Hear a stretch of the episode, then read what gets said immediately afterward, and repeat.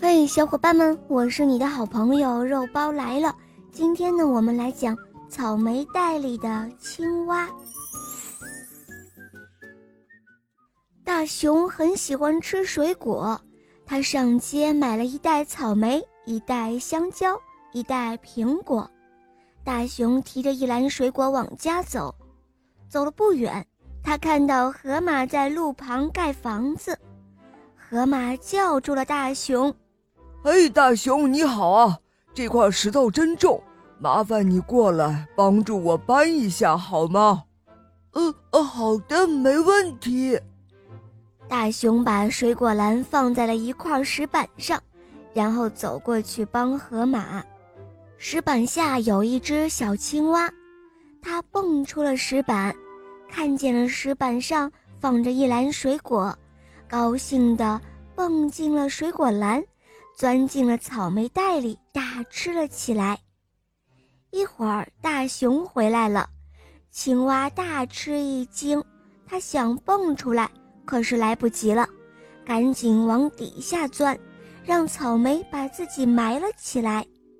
大熊提着篮子往家走，他一点儿也没有发觉。到了家里，他把水果放进了冰箱里，突然变得寒冷。青蛙急忙钻出了草莓堆，他一看四周，发现自己已在冰箱里了。他大声地喊：“救命啊！快放我出来！快放我出来！”可是外面的人根本就听不到。青蛙抵挡不住寒冷，睡过去了，进入了冬眠的状态。傍晚的时候，大熊要吃水果了。他打开了冰箱，提出了草莓袋，大吃一惊。哎，怎么有一只小青蛙呀？他急忙把青蛙用干净暖和的毛巾被捂了起来。嗯，我知道了，一定是黑心肠的水果商把青蛙装进袋子，当做草莓卖给了我。过了不久。青蛙被捂暖了身子，醒了过来。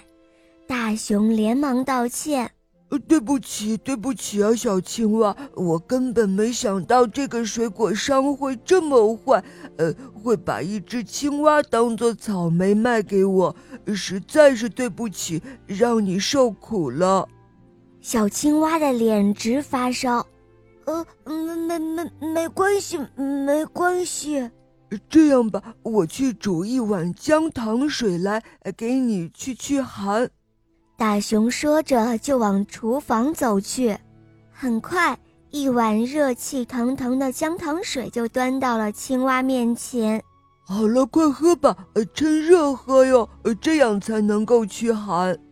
青蛙喝完了姜糖水，道了谢，离开了大熊家。第二天早晨，大熊打开门。只见门口放着一袋草莓，大熊很奇怪，诶，这是谁放在这儿的？接着他一拍脑袋，哦，一定是水果商赔给我的。这个水果商总算知道自己错了。这时候，就在不远处的大树的后面，有一只小青蛙，正在偷偷的。看着大熊。